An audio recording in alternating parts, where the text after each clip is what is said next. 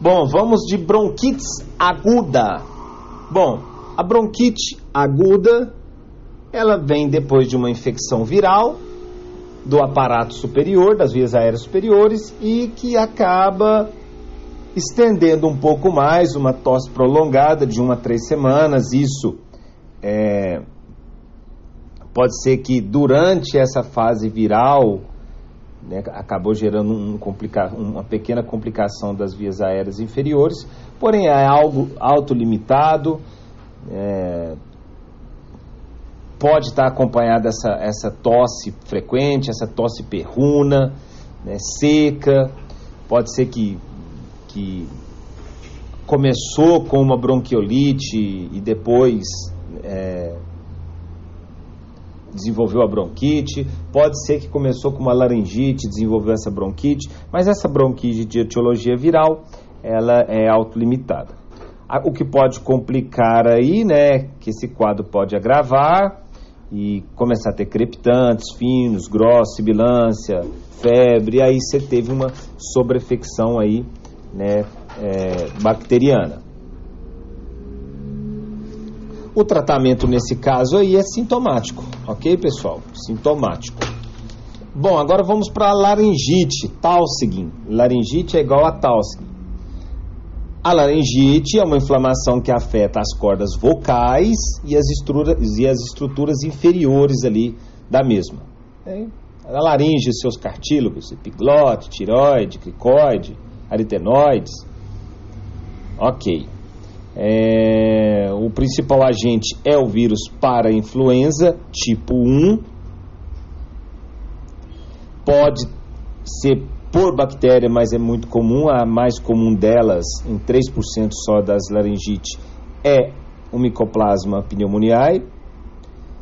A incidência da laringite é entre 3 meses e 5 anos, né, com seu pico máximo aí no segundo ano de vida pode evoluir para uma laringotraqueobronquites, ou seja, isso descer para as vias aéreas inferiores, e a manifestação clínica da laringite do Krupp é uma rinorreia, faringite, uma tosse leve, uma febrícula, né, um a três dias antes da aparição de, dessa tosse, essa tosse perruna, ronca, estridor inspiratório.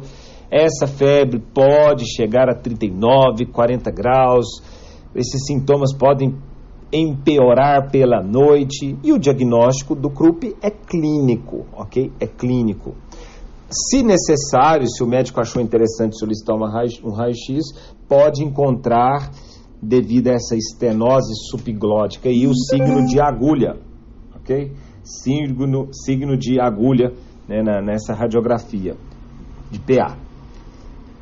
Alguns diagnósticos diferenciais, a crise asmática, a diferença é que no caso da, da laringite, as vias aéreas está tudo ok, né? A ausculta aí está normal.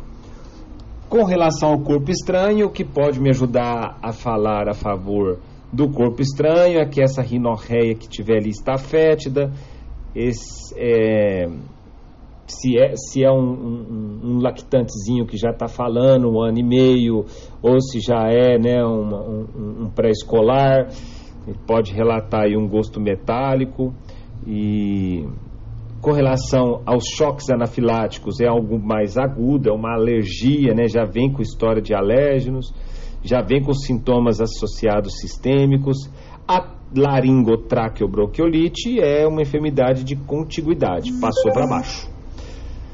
E malformações, aí já vem com a história de malformações. A escala de Taussig, né, Taussig não é Taussig, estridor, tiragem, entrada de ar, cor e nível de consciência. A pontuação aí né, de 0 a 3, assim como a escala de Tal, e ela pode ser classificada em leve, moderada, severa e falha iminente. Menos de 3, de 3 a 7, mais de 7 e mais de 12. E a escala leve, menos de 3, manejo no lugar, nebulização com soro fisiológico, hidratação oral. E aqui, pessoal, pé, nós usamos corticoide, ok? Prednisona via oral, 1 a 2 miligramas quilopeso dia por 3 dias. Bacana. A moderado, né, que é de 3 a 7, o manejo nas urgências, ambiente mais tranquilo, hidratação parenteral, a nebulização aí já não é mais com soro fisiológico, pode ser nebulização com adrenalina para ajudar a né, melhorar a passagem de ar, ou budesonida. Se vai precisar né, internar esse paciente, vai com budesonida, que é um corticoide. Se é nas urgências, a gente vai nebulizar aí com adrenalina. Beleza? E no caso do severo, vamos considerar essa internação, pode ser necessário até um halo cefálico, né, para oxigenar, uma cânula, a nebulização com adrenalina ou budesonide, vai definir aí. E a falha eminente, mais de 12, né, o, o severo de 8 a 11 e o, o de falha eminente mais de 12. É lógico que tem que ser em terapia intensiva. Bom, existe o CRUP espasmótico, é aquela criança ou aquele lactante, né, aquele pré-escolar, aquele lactante, é, que dorme bem e aparece pela manhã com é, esse quadro de é, ronquidão.